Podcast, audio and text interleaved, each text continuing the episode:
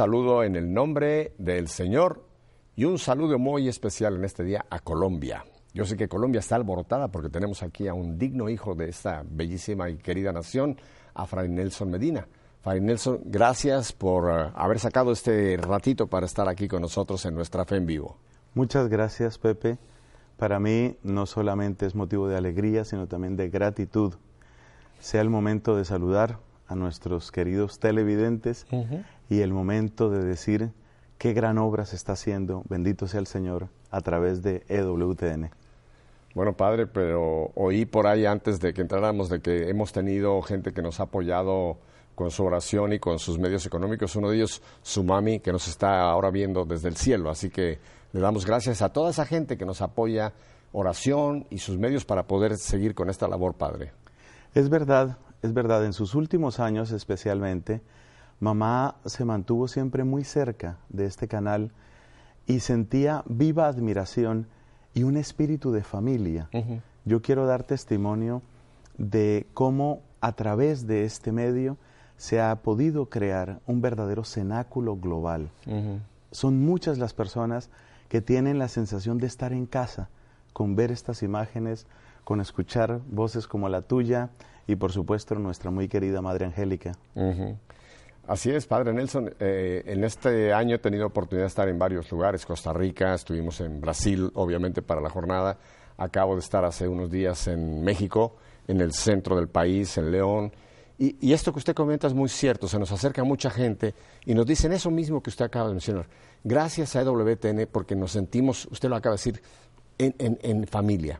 Nos sentimos que tenemos ahí un, sitio donde en cualquier momento podemos ir y saber que ahí está el esplendor de la verdad y que nos hace esto sentir iglesia. No importa la lejanía si nos, unimos a través de los medios de comunicación, Padre Nelson. Es cierto, es cierto y, y así como hizo mi madre, quiero yo invitar a quienes ahora mismo estén viendo esta señal o la eh, puedan ver después. Y Radio Católica, que estamos en este momento también por Radio Católica Mundial en vivo. Muchas gracias por recordarlo. Quiero invitarlos a que colaboremos activamente. Una de las preocupaciones de mi madre, por seguir recordándola, era hay que apoyar la evangelización católica. Y de su dinero, que no era mucho, siempre sabía sacar algo para apoyar este canal y otras obras de la Iglesia Católica. Bueno, usted sabe, mire cómo no hay coincidencias, son cristoincidencias el Evangelio de hoy. Así es. Está hablando de aquella, aquella mujer, aquella viudita que ponía todo lo que tenía en el templo y admiró tanto al Señor que le dijo a sus apóstoles, miren, aquellos han dado que sobra, ella ha dado todo lo que tenía y nunca sabremos su nombre aquí, pero en el cielo seguramente tiene un gran nombre aquella viudita que nos da tanto ejemplo, ¿verdad, Padre? Así es, así es. Padre, pues ya que tengo la dicha de tenerlo, le voy a pedir un gran favor. ¿Nos quiere usted poner en manos del Señor para ya lanzarnos en este ratito que vamos a compartir con todos ustedes? Por supuesto. En el nombre del Padre y del Hijo y del Espíritu Santo. Amén. Amén. Padre Celestial, recibe nuestra gratitud y nuestra alabanza, porque tu palabra eterna nos ha revelado tu verdadero rostro, porque tu espíritu de amor eleva nuestros corazones para contemplarte, para saber de tu misericordia y para ser testigos de tu gracia. Toma estos minutos que vamos a compartir y haz de nosotros fieles siervos tuyos. Lo suplicamos por Jesucristo nuestro Señor. Amén. Amén. Muchas gracias, eh, Padre Nelson. Pues antes de que entremos en eh, este llamado que Dios le ha dado de estar en varios frentes sirviendo al reino de Dios, cuéntenos un poquito cuéntenos un poquito de Nelson, antes de que hablemos de Padre Nelson. Háblenos un poco de su familia, eh, cómo usted escuchó al Señor, en fin, cuéntenos un poco de usted. Gracias, Pepe. Vengo de una familia católica. Mi padre y mi madre son del norte de Colombia. Nosotros utilizamos la palabra costeños para referirnos a los de la costa atlántica, sobre todo. Ambos son de Barranquilla, mi padre, y de una población cercana a mi madre. Pero ellos no se conocieron allá, se conocieron en la capital de la República, en Bogotá, se enamoraron y formaron un hogar en donde desde el principio estuvo presente el Señor. Una expresión que utilicé una vez, yo creo que cabe decirle aquí, nosotros empezamos a asistir a misa desde el vientre materno. Y esa presencia del Señor, ese ritmo de la misa dominical. Y esas sanas y bellas tradiciones estaban desde el principio en la formación de todos nosotros. Fuimos cuatro hijos, yo soy el tercero de cuatro hijos, todos varones. No hubo niña. Si me preguntas, que ya veo que eres bastante preguntón, eh, hizo falta, por supuesto, pero mm, así dispuso Dios las cosas y realmente fue un hogar marcado por mucho amor, marcado también por la conciencia de que es necesario trabajar, es necesario poner empeño en la vida, que la vida se te da como un regalo, mm. pero que es necesario trabajar. Y el ejemplo que nos dejaron papá y mamá fue siempre un ejemplo de personas laboriosas, eh, honestas, sencillas, y, eso pues queda grabado para toda la vida. No hay con qué pagar esas bases. Ese es un regalo que si lo hemos tenido tenemos que agradecerlo y los que lo hemos recibido creo que tenemos el deber de inculcarlo para que también nuevas generaciones tengan esa experiencia. Por favor, como decía hermosamente un psicólogo, los niños no solo necesitan que los papás los amen, sino que los papás se amen.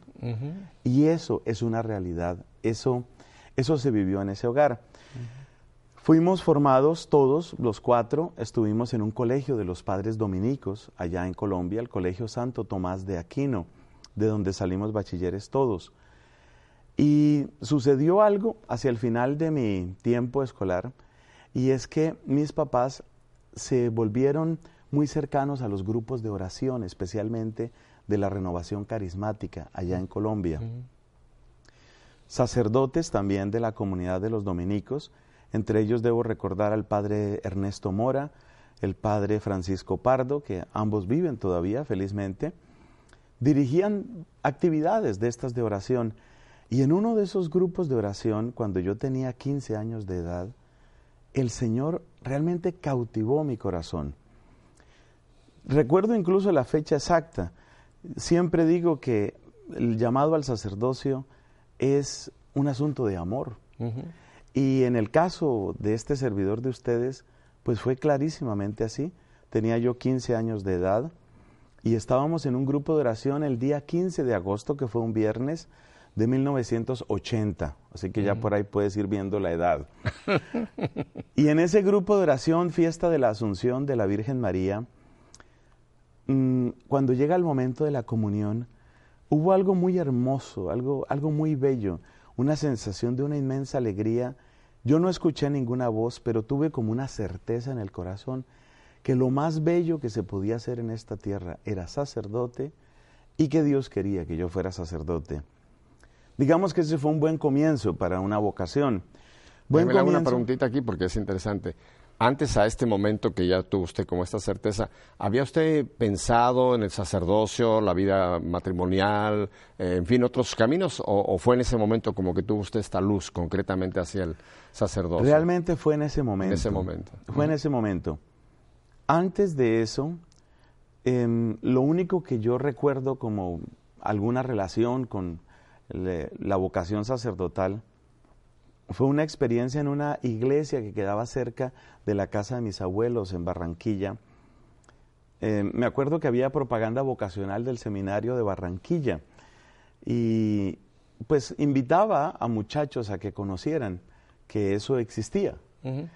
A mí me llamó la atención porque fue como la primera vez, es algo tan elemental lo que estoy diciendo que, que casi me da vergüenza decirlo, pero fue como la primera vez que yo sentí esta gente no nace así, sino que Dios la llama en el camino.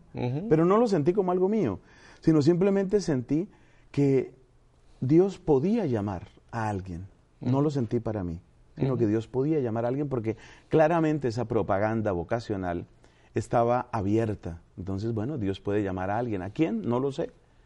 Pero ese dato fue importante porque luego vino eh, esta fase de los grupos de oración de la renovación carismática y, tuvo pues un terreno abonado, abonado por la familia y abonado también por esa experiencia de que, de que Dios puede llamar, que es un, como dice la carta a los hebreos, pues Él, llama a los que quiere, no, es, no es algo que nosotros debemos conquistar, no es un derecho de nadie, simplemente una misericordia que hay que agradecer y que por supuesto hay que cuidar y cultivar. Ahí entra la famosa palabra vocación, ¿no? O sea, el llamado, que Dios puede llamarnos a la vida sacerdotal, a la vida religiosa, al matrimonio, al celibato, en fin. Es, es ese llamado de Dios. que muchas veces la vocación solamente la enfocamos hacia la vida sacerdotal, no, pero la vocación puede ser en otros caminos donde Dios nos quiera en este mundo, ¿verdad, Padre? Así es, así es. Y, y una cosa que quiero destacar desde ya es que la vocación última de todos nosotros es la misma. Es la vocación a la santidad, es la vocación a ser plenamente hijos de Dios, es la vocación a ser testimonio de lo que Él ha hecho en nuestra vida y es una vocación al amor. Qué hermoso, como por ejemplo el Papa Benedicto en su encíclica sobre el amor presenta el amor como realmente la meta, la única que puede unificar a la persona y que puede unificar a la sociedad. Bueno, pero sigo un poco con mi relato. Realmente el comienzo de mi vocación, digamos que fue muy claro y fue muy bello, pero ahí hay un capítulo que también hay que contar y es un capítulo de ingratitud, y quiero decirlo en público. Mm, yo sentí muy claramente ese primer llamado del Señor, pero yo era muy joven cuando terminé mi secundaria, no hubiera podido con esa edad entrar a un seminario, y surgió en ese momento algo que fue muy bello, que fue la experiencia de las Olimpiadas Internacionales de Matemáticas. Cuando se hizo la primera Olimpiada Internacional en Colombia, o primera Olimpiada Internacional en la que participó Colombia, en 1981, pues se hicieron unas eliminatorias en mi país. A mí me fue muy bien. Em, obtuve el primer puesto en ese año en Colombia eh, quedé deslumbrado y quedaron, me parece que también muy em, deslumbrados mis papás. Pero ahora entiendo que hay que tener cuidado con eso de dejarse deslumbrar por las cosas de esta tierra.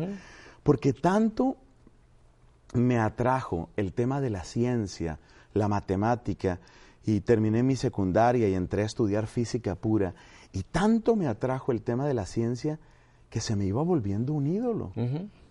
Las cosas que Dios nos da son buenas, pero uno puede idolatrarlas. Se puede idolatrar el conocimiento, el dinero, el placer. Y a mí la ciencia se me volvió un ídolo.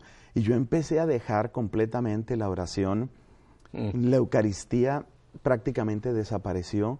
Yo no fui ateo por la misericordia de Dios, porque se sabe que lamentablemente muchos científicos toman esa línea del ateísmo. Pero aunque yo no fui ateo, me duele en el alma, y lo confieso en público para reparación de mis pecados, la frialdad a la que yo llegué por ese descuido, después de tener un comienzo tan hermoso como este de los grupos de oración. Sin embargo, por la bondad de Dios y por una serie de caminos que la providencia del Señor prepararon, ese llamado se logró recuperar. Ahí tuvieron su mano varias personas y, y sobre todo estuvo muy presente también nuestra Señora la Virgen María, ahí en la recuperación de esa vocación. Pero yo cuento esto, repito, por humildad que me hace falta, y lo cuento porque tal vez en quienes vean este testimonio les puede pasar eso, uno se puede descuidar. y, y, cuando uno descuida los dones de Dios, no es solamente una ingratitud hacia el Señor, sino un daño que uno se causa. Seguro. Y no es que la ciencia sea mala, lo insisto, tercera vez, no es que la ciencia sea mala, sino que la manera como nosotros a veces asumimos el conocimiento puede estar marcado por la arrogancia o por la vanidad y es ahí donde nos equivocamos. Padre, ¿y, no cree usted que atrás de todos estos posibles como atractivos que nos va presentando está precisamente nuestro enemigo el diablo? Que lo que quiere es robarnos precisamente esa vocación concreta que Dios nos llama y nos puede presentar, como dice San Pablo, se puede disfrazar de ángel de luz, ¿no? Nos puede presentar cosas muy bonitas, como se dice, la ciencia, no necesariamente el pecado, la droga o el alcohol, sino cosas nobles, ¿no? Pero si nos van apartando de, donde el Señor nos llama, pues está en cierta forma logrando su objetivo, que es sacarnos de esa, de esa llamada concreta de Dios, ¿verdad? Y a veces, a veces lo ignoramos a veces como que este aspecto del enemigo como que no lo tomamos en cuenta, pero ¿no cree usted que atrás de todos estos ah, bastidores se encuentra él llevando su obra maléfica? Yo creo que sí, yo creo que sí. Ahora hay que ser muy prudentes porque se podría pensar que entonces eh, la ciencia es demoníaca. No, no, no, no, no. Sé que no lo dices en ese sentido. No, no, puede ser el llamado a la ciencia, puede ser el llamado a la vida matrimonial, a lo mejor si la vocación era el sacerdocio, o sea, puede ser cosas nobles, pero que nos saca de donde Dios nos quiere, que ese es el propósito, ¿no? Es cierto, es cierto, y por eso yo creo que la única manera de preservar los dones del Señor es cultivar un espíritu de, humildad y de obediencia. Es decir, yo creo que solo la resolución tan intensa como sea posible de buscar en todo y por encima de todo el querer del Señor, solo en esa búsqueda permanente, consciente de su divina voluntad, podemos verdaderamente responder, porque hay muchas trampas, muchas, muchas trampas. Y a mí se me iba volviendo, por culpa mía, porque no es asunto del conocimiento, pero por culpa mía, se me iba volviendo un poco una trampa todo este asunto de la ciencia. Y sin embargo, pues como dice el apóstol Pablo, donde abundó el pecado, sobreabundó la gracia. Le voy a hacer aquí una pregunta porque ya me están zumbando los oídos. Sé cuál es la pregunta que tiene todo el mundo en este momento. Padre Nelson, ¿Y cómo puede uno escuchar? ¿Cómo puede usted, como dice, en esa búsqueda, cuál puede ser el mejor camino de esa búsqueda, de cuál es la voluntad de Dios? A pesar de esas sirenas que me están atrayendo, ¿cómo puedo yo sintonizarme, por llamarlo así, en tratar de, captar qué es lo que Dios quiere para mí, para yo seguir, darle un sí al Señor? ¿Cuáles serían los caminos? Los caminos yo creo que nos los ha mostrado la iglesia muchas veces mm, y empiezan por la oración, la oración por ahí empiezan. Usted dijo que había dejado la oración. Claro, claro, ese fue el, gran error, entre muchos que puedo haber cometido, el gran error es sobre todo ese. No, nuestra vida tiene que estar marcada por la oración, porque la oración es el palpitar de la vida divina en nosotros. Se pierde eso, ya se empezó a perder todo. Luego es necesario cultivar una vida en amistad con Dios, que es lo que nos dice el catecismo, la gracia de Dios, vivir en gracia de Dios. Los sacramentos. Claro, claro.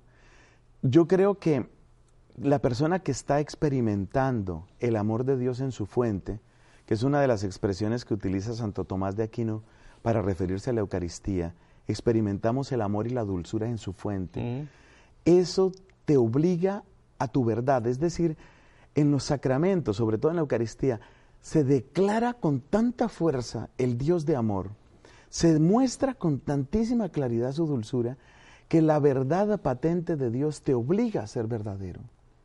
Ante tanta verdad no cabe otro camino sino enfrentarnos con nuestra propia verdad. Entonces cuando empezamos a hacer trampas y a decirnos mentiras, pues los sacramentos, si los vivimos de corazón y si los vivimos con sinceridad, indudablemente, pues nos van, nos van a dar un llamado a despertar. Y, bueno. Se recuperó la vocación de Se recuperó, se recuperó la, la vocación y se recuperó en circunstancias, en circunstancias muy bonitas, yo diría, porque lo que hizo el Señor en aquellos años no fue ponerme en guerra ni con la universidad, ni con la ciencia, ni con mi familia, sino más bien mostrarme que por encima y más allá de todo eso está su llamado. Por encima y más allá de todo eso está su verdad. Y eso yo creo que es, que es importante porque el tiempo en el que estamos es un tiempo que reclama de nosotros no que estemos disparando condenas. Me gusta mucho en ese sentido las lecciones que nos está dando el Papa Francisco. Sabiendo que existe lo bueno y lo malo, nuestro papel como iglesia no tiene que ser tanto estar disparando condenas, sino más bien estar mostrando caminos. Y eso fue lo que el Señor hizo conmigo a través de la Virgen, repito, a través de otros grupos de oración a través del consejo de los sacerdotes. Y, bueno, pues así se pudo dar el paso, de manera que si el primer llamado había sido a los 15, sobre los 17, 18 años empezó a recuperarse ese llamado y a mis 19 años de edad, pues eso se concretó finalmente en el ingreso a la orden de predicadores. Pero ¿cuál fue el clic, llamémosle así, que dijo en un momento, dijo, ahora sí, ya, estoy seguro, voy para acá? ¿Hubo algún, algún hecho concreto como que haya sido el momento decisivo para decirle, aquí está, aquí está Nelson, señor? ¿O fueron Uno solo no. Yo diría cadena que serían por lo menos unos dos o tres. Quisiera mencionarte por lo menos uno porque cómo es de importante la palabra del sacerdote. Siempre me, me llamó la atención en la Basílica de San Pablo Extramuros, allá en Roma, los confesionarios, esta es una pequeña anécdota, tienen, tienen frases que recuerdan eh, expresiones de la misericordia de Dios. Es una de las bellezas que tiene esa basílica. Y una de esas frases en un confesionario dice, ve a presentarte a los sacerdotes. Mm. Lo que dice Jesús a los leprosos cuando los va a curar. Y es muy importante que entendamos que a pesar de las limitaciones, el sacerdote tiene una gracia. Entonces yo empecé a asistir a misa cuando, digamos, se recuperó o empezaba a recuperarse la vocación. Yo empecé a asistir a la Santa Misa allá en la Universidad Nacional de Colombia, que más bien tiene otras tendencias, es más bien izquierda, ¿no? Es más bien hacia la izquierda política. Pero bueno, yo asistí a misa allá y el sacerdote que estaba de capellán fue un hombre que manifestó una capacidad de acogida y una bondad. Y entonces empecé a hablar con él. Y yo recuerdo que esos diálogos y singularmente el sacramento de la confesión fue fundamental, porque fue a través de la confesión como Dios fue quitando toda esa hojarasca, todas esas justificaciones, todas esas explicaciones que uno se da, que son finalmente para hacer trampa. Dios quitó esa hojarasca y mostró que su amor estaba entero, como el amor del primer día estaba Él. Y a mí eso me impacta profundamente, que el Dios del que yo me despedí me seguía aguardando donde yo lo había dejado. Ahí estaba. Él no había cambiado, yo sí, pero Él mantenía su amor del primer día, mantenía íntegro su llamado y eso lo descubrí sobre todo a través de la confesión. Me encanta esta, esta imagen que usted acaba de poner, Padre, porque muchas veces decimos, Dios se alejó de mi vida. No, usted lo acaba de mencionar, Dios ahí está somos nosotros los que nos alejamos y luego le estamos echando la culpa a Dios como que Él se fue de nosotros. Y creo que esa meditación vale la pena. No soy, ¿qué, me ha hecho a mí alejarme de donde debo estar? Esa misericordia de Dios que ahí está inconmovible, ¿verdad? Inconmovible. Y sobre todo hay que tener mucho cuidado porque en nuestra época se quiere hacer esto. A ver, en este punto me separé de Dios y me fui para acá. Y ahora que estoy aquí, probablemente viviendo lo que no debería vivir, entonces le decimos a Dios, ¿por qué no das el salto y vas a donde yo Alcánzame, ven. Queremos que Dios se convierta. Y entonces hay gente que está diciéndole a Dios o está sugiriendo a la iglesia que tienen que aceptar lo que ellos están haciendo. Y resulta que sigue perfectamente válido lo de Jeremías capítulo primero. Espérate, que es que no son no eres tú, le dice a Jeremías, Dios le dice a Jeremías, tú no tienes que devolverte donde ellos, ellos son los que tienen que ir donde ti. Entonces, el mundo hoy le está queriendo decir a la iglesia, iglesia, alcánzanos, vive como nosotros, haz lo que nosotros hacemos. y la iglesia, si es fiel a sí misma, solamente puede decir, es al revés. Es al revés. Si tú, mundo, te alejaste de Dios, eres tú quien tiene que volver. Usted mencionó hace un momento la frase de Jesús a los leprosos, ¿verdad? Qué interesante que de estos diez, uno fue el que volvió. Y se postró ante el Señor. Él volvió. No fue Jesús que lo alcanzó y le dijo, oye, tú, a ver, ven, ven para que me des gloria. Ese volvió. Es esa misma imagen que usted presenta, ¿verdad? El volver a Jesús. Claro, claro. Y es muy hermoso también en ese pasaje cómo el único que tiene una continuación en su experiencia de fe es el que vuelve donde Jesús. Porque ahí hay otra tentación que tenemos y, creo que se vive también en la renovación carismática a veces. Y es que queremos que Dios nos sane, pero para seguir nosotros con el timón de nuestra vida. Es decir, que Dios me arregle mis problemas, pero yo sigo llevando mi vida donde yo quiera. Y es muy importante descubrir que toda sanación, que toda obra del amor divino, que todo perdón tiene siempre un objetivo, y es que nuestra vida entera llegue a sus pies, como ese leproso, y se ponga completamente a su servicio. Fíjese que no habíamos pensado tocar este, este evento de Jesús, pero es muy interesante, Padre, esto que usted menciona, porque los otros nueve que eran judíos eran religiosos, pertenecían al pueblo de Dios, seguramente habían ido a la sinagoga, conocían las escrituras, la oración, Jesús, maestros, sabían quién era Jesús, y sin embargo su religiosidad, incluso una vez que reciben la sanación, no, no les permitió, estaban tan encasquillados en que ya me sanó aquí el Señor y me quedo acá. No volvemos a Jesús. Es bien importante lo que usted dice, cómo hay que, a pesar de recibir esa sanación, no quedarnos ahí, sino tenemos que volver como hizo el samaritano, ¿verdad? Y todavía otro, otro elemento en ese hermoso pasaje. Jesús dice que vayan donde los sacerdotes y hay algo muy hermoso y es que solo el samaritano reconoció al verdadero sacerdote. La carta a los hebreos declara en Jesucristo el verdadero, definitivo, el pleno y sumo sacerdocio. Y es el samaritano el que reconoce en dónde está el verdadero sacerdote. Cosa que también tiene importancia para nosotros porque a veces nos frenan respetos humanos o nos frenan tantas opiniones contrarias a la iglesia que se difunden por los medios de comunicación. Y resulta que incluso cuando vamos donde el sacerdote, tenemos que ver más allá de ese sacerdote al sumo sacerdote. Es decir, es solamente a los pies del sumo sacerdote donde nosotros recuperamos la plena salud y encontramos nuestro verdadero camino. Así que esa fue la experiencia de misericordia que marcó los comienzos de, mi vocación sacerdotal y por eso, por bondad suya, también estoy aquí. Padre, vamos a tener que ir en unos minutos a un, a un breve, a un breve, a unos mensajes, pero después vamos a volver ya con la proyección ya de esta vida entregada al Señor. Pero entonces, ¿a qué edad es que usted eh, ya propiamente entra, entra, a, entra a, la, a, la, carrera, vamos a llamarlo, a su desarrollo, su formación para llegar a la ordenación? Diecinueve años y medio tenía. Diecinueve años y medio, sí.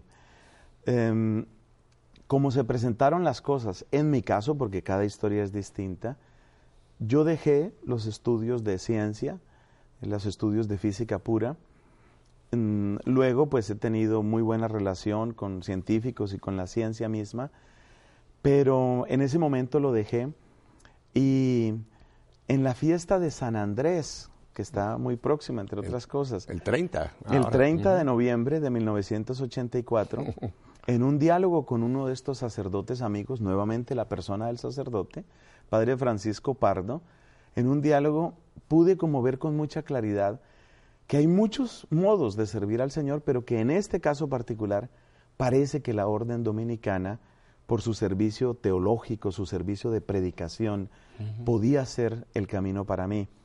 Y por eso el día 27 de diciembre de 1984 estaba yo ingresando al pre-noviciado que llamamos nosotros allá en Colombia. Quiero dar este testimonio, si, si todavía cabe. Ha sido tan grande la misericordia del Señor que claro, en medio de combates y luchas y tentaciones y, por qué no decirlo, también pecados, en medio de todo eso, el Señor ha mantenido en mí la absoluta y gozosa certeza de que el camino es este. Y yo quiero reiterar a todos, pero especialmente a los jóvenes que se puedan sentir atraídos.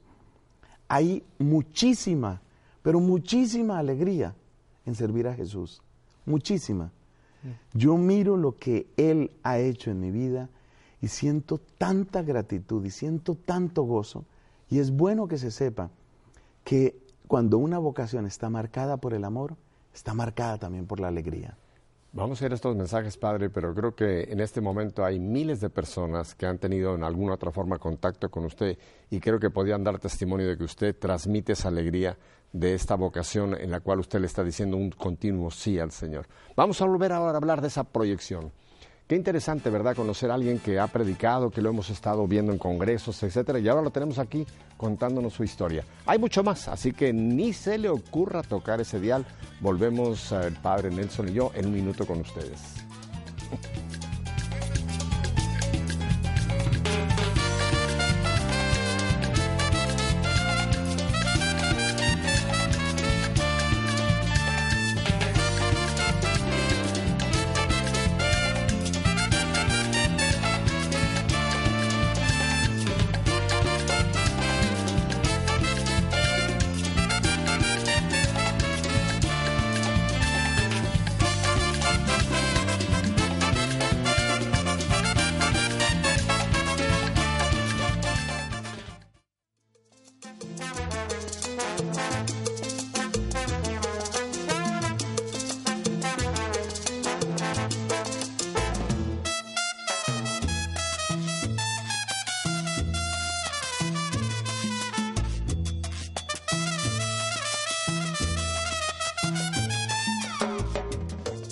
¿Está usted bailando? Siéntese. Porque los latinos nos tocan esta música, ya estamos, yo por lo menos estaba aquí, usted lo disimula bien con el hábito, pero a mí sí se me mueve todo el esqueleto cuando oigo esta música, nuestra, nuestra música latina, ¿verdad? Eh, me pongo serio un momento porque quiero mandar un abrazo muy fuerte a alguien que queremos muchísimo, a nuestro querido amigo Kiki Troya, que tanto, tanto hemos tenido contacto y nos ha bendecido con su arte. Eh, su papá, su papá hace muy poco pasó a la casa del Padre. Sabemos que aunque nuestra fe nos dice que ya está, ya está en el reino, pero siempre pues ese momento del despegue es, es doloroso, ¿verdad? Así que Kiki, desde aquí te mandamos todo el personal de WTN. Yo sé que Fray Nelson también te mandamos un abrazo muy fuerte y pues dile a tu papá que interceda por nosotros. Pues padre, entonces ya llegamos a ese momento, ya está usted, ya entró en la carrera, ya está usted haciendo toda su formación. Y entonces, ¿qué tiempo lleva esa formación para llegar ya al sacerdocio y después ya al ministerio, llamémoslo así, sacerdotal? En mi caso fue desde diciembre del 1984 y si ponemos como fecha mm, de ordenación, entonces tenemos que hablar de marzo de 1992. ocho años. Uh. Ocho años cortos. Ese tiempo de formación ha ido creciendo en general. Actualmente, por lo menos para los dominicos de Colombia, un tiempo estándar podría ser algo así como unos 10 años, porque las distintas etapas se han ido prolongando y, hay una razón para eso. Es necesario muchas veces completar formación catequística, trabajar mucho en la parte de vida de comunidad y todo esto, ¿no? Lo importante, uno lo mira y, y, ve que lo importante es que, es que al final pues haya una viva adhesión a la iglesia, una profunda pertenencia a Jesucristo y un deseo muy grande de servir con lo que cada carisma tiene, ¿no? Un carisma de la orden, ustedes son predicadores. Así es. En esta formación, ¿ustedes reciben uh, formación uh, para la predicación? Uh, en fin, ¿los preparan para, para, para, predicar o esto van haciendo como un, una característica, un carisma muy personal? ¿Cómo es esta preparación para la predicación, padre? Es teórica y práctica. Hay algunos elementos teóricos que pueden ser incluso cosas tan sencillas como manejo de un micrófono o algo, unos rudimentos de oratoria, pero sobre todo es una preparación práctica porque en nuestra comunidad prácticamente desde el principio es necesario que el religioso, nosotros hablamos mucho de frailes, ¿no? Es necesario que el fraile enfrente la realidad de compartir la fe con distintos grupos y en distintos escenarios. No necesariamente solamente la homilía, sino... No necesariamente. Qué bueno que lo subrayas. Por ejemplo, y yo creo que en eso estas últimas generaciones reciben un entrenamiento incluso más fuerte que nosotros, los de aquella época, eh, es necesario mucho el tener contacto con el mundo universitario. recordemos que Puebla nos hablaba de una opción por los jóvenes que está un poquito olvidada en muchos lugares.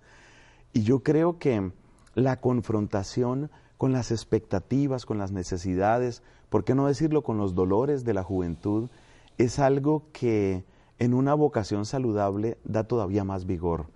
Entonces, es, es, una preparación práctica también en ese sentido, ¿no? Ir encontrando esos distintos escenarios, muchachos de colegio, vida de parroquia, misiones en distintos sitios.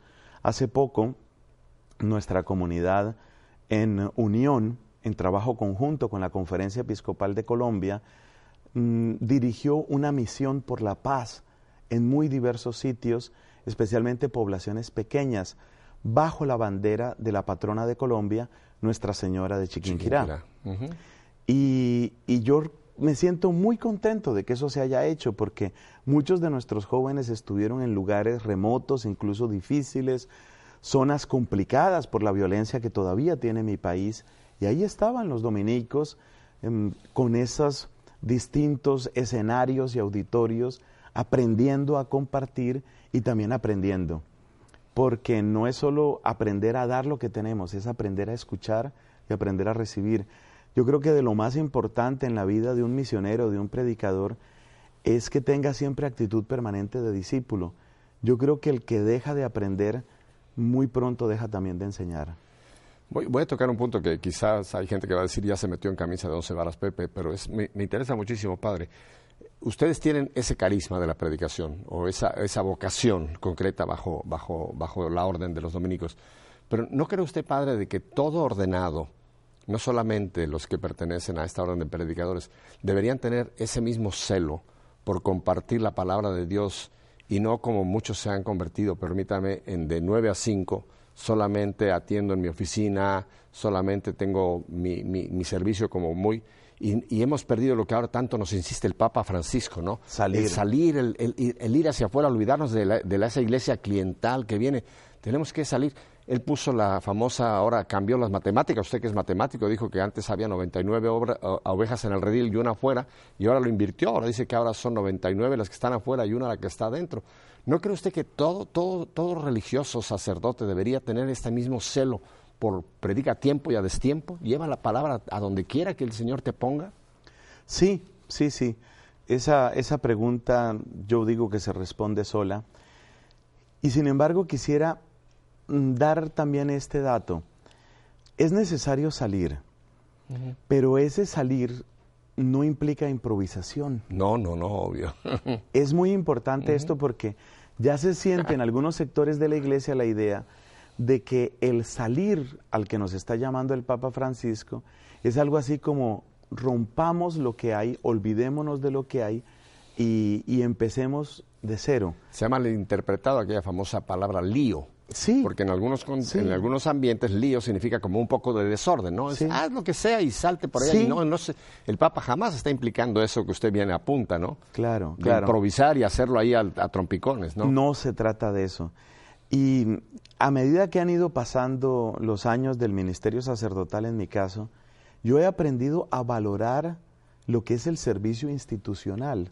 Porque tengamos en cuenta una cosa, muchas plantas, cuando se quiere que crezcan derechas, se necesita ponerles como una guía, ¿no? Eso tiene distintos nombres en distintos países. Por ejemplo, se pone eh, una estaca y, la planta durante unos cuantos meses o años incluso se mantiene sujeta a esa estaca para que aprenda a crecer Por ejemplo, son las viñas, por ejemplo. Ese es el caso. Y que incluso tienen las guías para que después las ramas vayan por un lugar concreto y no se vayan por cualquier camino. Entonces, la evangelización tiene la frescura de lo espontáneo, pero también tiene la solidez de lo institucional. Y en la medida en que se afianza eso institucional, sin arteriosclerosis, sin óxido, sin idolatría de la ley por la ley, en la medida en que se afianzan las instituciones, también prestamos un mejor servicio. Yo me pongo a pensar, por ejemplo, en mi propia historia vocacional y me doy cuenta que así como he sido testigo del paso maravilloso del Espíritu y he sido testigo de un momento de inspiración y de momentos que hay que calificar de verdaderos milagros, también yo me debo a instituciones y también soy testigo de la grandeza de la obra de instituciones. Entonces, es necesario no oponer, me parece a mí, la espontaneidad y la frescura del paso del Espíritu con la solidez, la permanencia y el crecimiento progresivo que es propio de las instituciones. Y yo creo que eso, entre otras cosas, es lo que nos enseña, por ejemplo, la fiesta de, Pedro y Pablo. Con frecuencia, cuando debo predicar en esa fiesta, hago alusión a eso. La iglesia que es al mismo tiempo roca y barca, que es al mismo tiempo piedra firmísima y, y palabra que vuela, ¿no? Y en Pedro y Pablo tenemos lo que tiene que ser la iglesia, al mismo tiempo tan institucional en muchas cosas, pero tan libre y tan ágil en otras cosas. ¿Cómo prepara usted una predicación, ya sea, ya sea la homilía o ya sea una predicación en un, en un evento? ¿Cómo, ¿Cómo se prepara el Padre Nelson para abrir la boca? Se lo voy a poner así de, de pragmático. Yo me atrevo a decir esto, que no se vaya a interpretar, por favor, como, como una expresión pedante, realmente yo no hago otra cosa.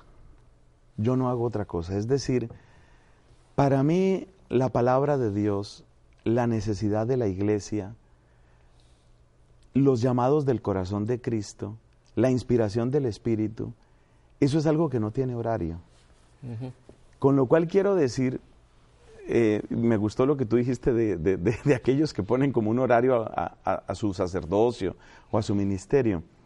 Con lo cual quiere decir que, por ejemplo, si voy a estar en unos días, que es el caso, en la ciudad de Bucaramanga, en Colombia, o si voy a estar después en una misión en New Jersey, eh, o si voy a estar después en un retiro con sacerdotes en enero, esas realidades ya empiezan a existir dentro de mí y pienso con mucha frecuencia en eso. Mi preparación es sobre todo la preparación larga. El pensar mucho, por ejemplo, en esas personas, el orar mucho por esas personas, el preguntarle mucho al Señor qué es lo que puede estar necesitando ese grupo. A mí me gusta la enseñanza, de hecho, pues soy, soy profesor, me ha encargado mi comunidad como una de mis labores que sea profesor, pero entiendo que aunque tienen sus parecidos, la docencia y la predicación no son exactamente lo mismo. Yo no voy a una misión simplemente porque tengo que exponer unos temas. Yo voy, o por lo menos es mi intención, ir a una misión, yo voy a una misión, con el deseo de que aquello que el Señor le quiere dar a ese grupo pueda fluir y si yo soy uno de esos canales, bendito sea, pero que pueda fluir. Porque el amor grande de Dios es su pueblo. Y nosotros, si hacemos bien, que a veces no lo hacemos bien, pero si hacemos bien nuestra predicación, lo que estamos haciendo es simplemente servir de canales, no somos más. Entonces, tratando de responder un poco más concretamente a lo tuyo, es la oración, es la pregunta y es fijarse, como lo hace el Papa, Bergoglio, el Papa Francisco, es fijarse en cuáles son aquellos puntos. A medida que vas orando y reflexionando, te van quedando muy claros unos puntos que tú dices, realmente esto tiene que quedar. Esto, este fijarse, padre, eh, lo pudiéramos llamar algo que mucha gente eh, cree que eso no tiene que ver, que se llama la palabra discernimiento. Completamente. Porque hoy día, hoy día ah, muchas veces andamos como, como como trompos pegando por acá y no, no, no llegamos a este punto importantísimo de la vida espiritual y más del servicio, que es el discernir los tiempos y discernir cada situación y no ir con machotes prefijados que pensamos que todo es igual y que siempre aplicamos la misma, valga la palabra, medicina a todas las, las situaciones. Totalmente cierto, totalmente cierto. Y otra cosa que hay que tener en cuenta que la hemos aprendido especialmente de estos últimos papas, para mí todos ellos son santos. Yo tengo esa sensación, que todos ellos son santos. Fíjate cómo hay que tener un corazón de especial sensibilidad para la acumulación de dolores que tantas personas tienen. De los pasajes bellos que han cautivado mi corazón desde hace muchísimos años, capítulo 40 del profeta Isaías. Consolada, consolada mi pueblo, dice el Señor yo digo, incluso el pecador, el pecador más empedernido, en primer lugar con su pecado se hizo daño a sí mismo, en primer lugar se destruyó a sí mismo, en primer lugar se cerró puertas. Entonces, si nosotros vamos a dirigirle la palabra a una persona, tenemos que caer en la cuenta de que esa persona muy, muy a menudo está terriblemente lastimada. Y esto es muy cierto. Los divorciados, las personas que son presa de distintas adicciones, las personas que están desorientadas, los que no han recibido sino veneno disparado contra la iglesia por años, son personas que están muy lastimadas. Entonces yo creo que el ministerio de la predicación tiene que tener un sello muy profundo de compasión. No una compasión como desde la superioridad, sino una compasión desde la certeza de que esas personas incluso cuando ponen su cara dura, incluso cuando se presentan como grandes enemigos de la iglesia, por dentro están muy rotos y tienen mucho dolor. Ahora que usted habló de esa compasión, no desde la superioridad, me vino inmediatamente la, la famosa imagen del fariseo aquel, ¿no? que se creía superior al otro, y qué bueno que yo no soy como este. Y, y Padre, en la iglesia podemos caer en esa actitud sirviendo al Señor. Claro que sí. De sentirnos superiores y decir, yo no soy como este, yo soy mejor, entonces te voy a dar de lo que, porque yo soy tan bueno. pero qué importante es que esto está rompiendo aquí moldes que muchas veces podemos tener, Padre. Y sin embargo, la compasión no significa que tenga que sufrir la integridad de la fe, que ese es otro error en el que se cae. Entonces hay personas que creen que la única manera de compadecerse de uno que se divorció y se volvió a casar, pues por compasión dale la Eucaristía, ¿no ves que está sufriendo mucho? Hay gente que cree que la compasión frente a un agonizante es, pues métele esa inyección para que se termine de morir. Hay gente que cree que la compasión frente a una pareja de homosexuales que quieren convivir es decir, no, pues, pues déjalos que convivan y trázales la señal de la cruz. Le voy a pedir un gran favor. Usted acaba de tocar un punto que creo que es importantísimo en este momento. Se ha malinterpretado muchísimo y los medios de comunicación han sacado de contexto totalmente la actitud del Papa, nuestro querido Papa Francisco. Sí creo, creo que usted nos puede ubicar, porque él está hablando desde esa perspectiva perfecta que usted menciona, él está hablando de la misericordia y no del cambio, pero ¿cómo podemos interpretar todas estas malinterpretaciones? Y ubíquenos con Papa Francisco y lo que nos ha hablado en estos últimos, eh, en estas últimas entrevistas que se ha sacado, padre, y, con, colóquenos en el contexto correcto. Yo creo que el Papa Francisco, entre los dones que ha recibido del Señor, es una profunda humildad. Y a mí por lo menos me impactó, casi digo hasta las lágrimas, ver a un papa que dice, yo soy hijo de la iglesia. Yo no soy el jefe, yo no soy el patrón, yo soy hijo de la iglesia. Que entre otras cosas es frase de santo. Santa Teresa de Jesús consideraba como su título máximo y último ese, ser hija de la iglesia. Entonces, la compasión no nos pone por fuera ni arriba de la iglesia. Es muy importante entender esto. La compasión es el lenguaje de una casa que es la iglesia. No es un lenguaje para salirnos de la iglesia, sino un lenguaje para hablar dentro de la iglesia. Entonces, ¿cómo se articula la intensidad de la compasión con el esplendor de la verdad? Pues se articula con una palabra que es la palabra conversión. La compasión me lleva a reconocer mi propia verdad. Y en la medida en que aparece mi verdad, aparece también que tengo que cambiar. Pero tengo que cambiar es yo y tú y los que nos están viendo y los que nos verán y todos. Entonces, cuando nosotros caemos en cuenta que en la casa de Dios, que es la iglesia, el primer lenguaje, el A del ABC es conversión, entonces quitamos ese lenguaje funesto de derechos. Porque es el lenguaje de los derechos, el derecho a ser papá, el derecho a ser sacerdote, el derecho a casarse.